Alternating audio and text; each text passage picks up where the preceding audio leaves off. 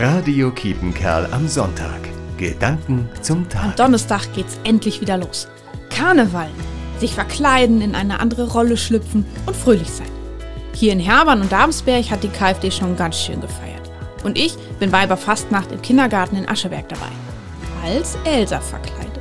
Ich finde ja, Karneval ist ein tolles Fest. Endlich mal in die Haut des eigenen Helden zu schlüpfen. So sein, wie man immer schon mal sein wollte. Etwas können, wovon man sonst nur träumt. Kinder machen das ja jeden Tag, wenn sie miteinander spielen. Auch ohne Karneval. Irgendwie haben wir Erwachsene das verlernt. Wir schlüpfen eher in Rollen, von denen andere erwarten, dass wir sie einnehmen, die uns zugeschrieben werden und die wir vielleicht eigentlich gar nicht einnehmen möchten. Vielleicht ist Karneval ja dann auch eine Möglichkeit, einfach mal so zu sein, wie man ist. Unverstellt, einfach ich selbst sein. Denn eigentlich bin ich ganz gerne ich selbst.